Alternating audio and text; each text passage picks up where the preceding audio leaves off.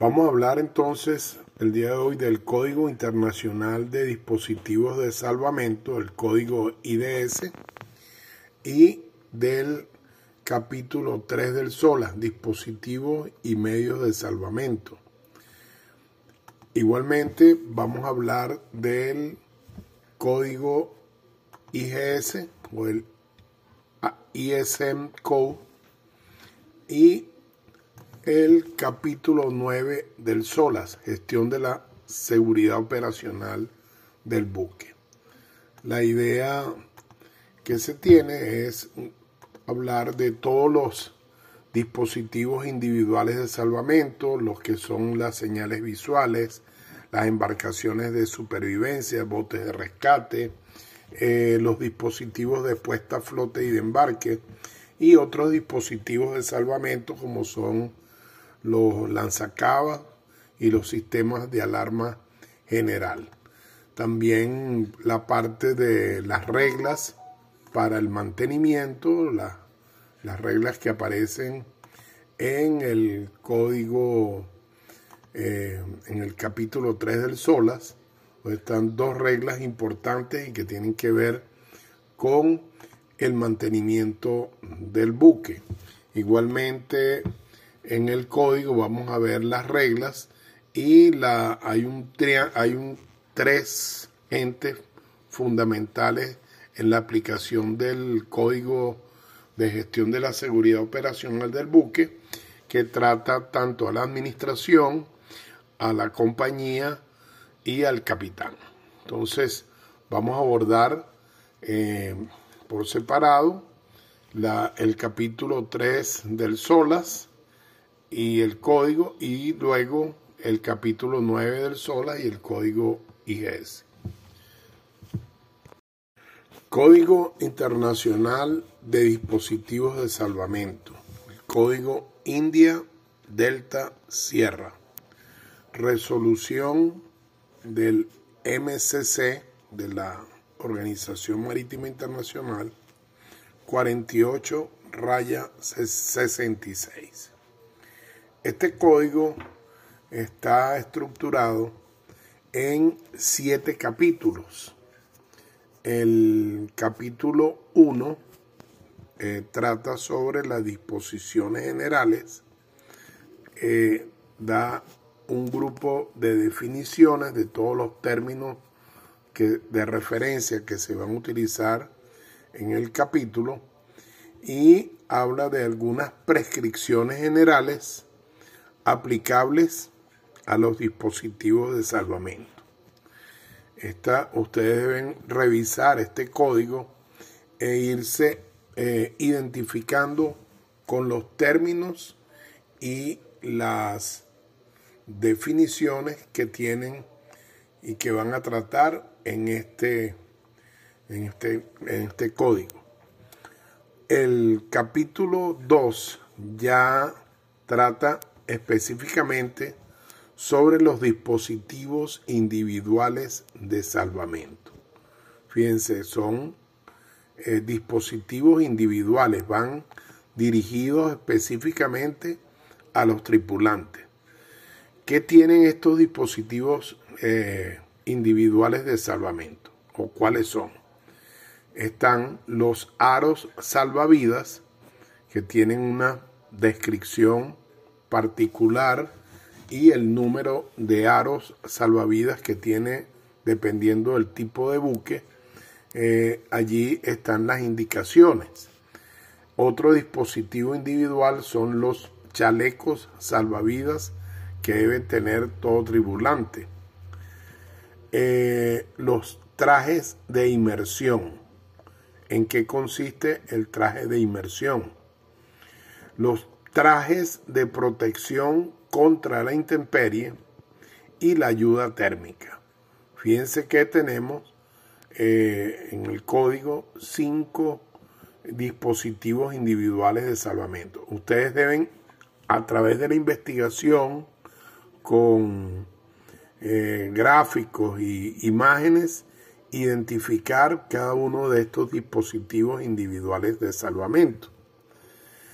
Luego tenemos el capítulo 3, que tiene todo lo que son las señales visuales, que contempla el cohete lanza bengalas con paracaídas, las bengalas de mano y las señales fumígenas flotantes.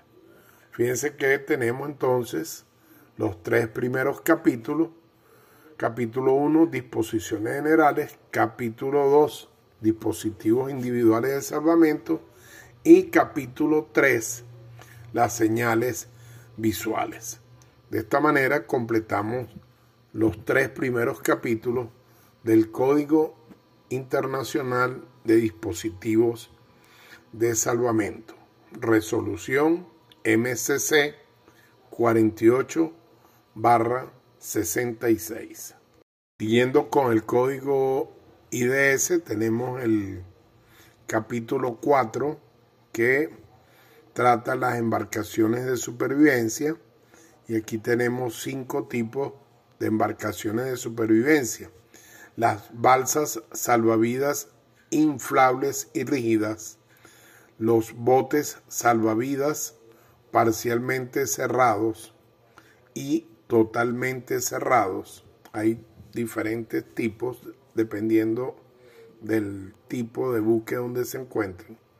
Los botes de salvavidas de caída libre, los botes salvavidas provistos de un sistema autónomo de abastecimiento de aire y los botes protegidos contra incendios. Prácticamente estas son las embarcaciones de supervivencia que establece el capítulo 4 del código.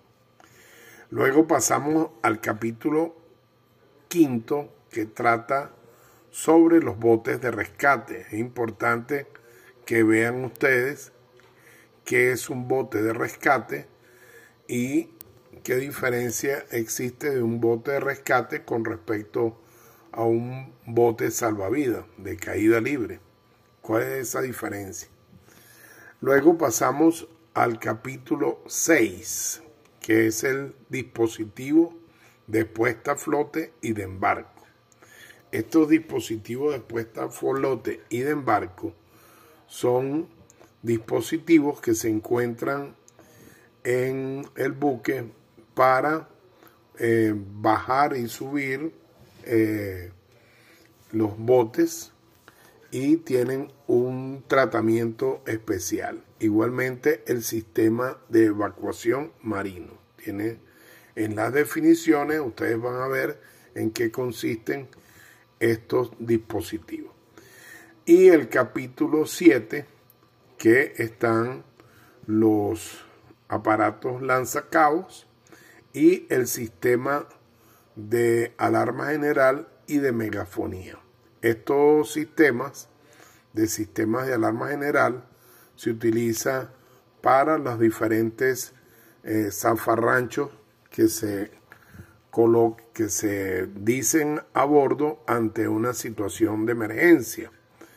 Eh, es importante conocer todos los puestos eh, a bordo, en cuáles son los puestos que deben ocupar los tripulantes en el caso de un zafarrancho de abandono del buque, bien sea por incendio o por vía de agua.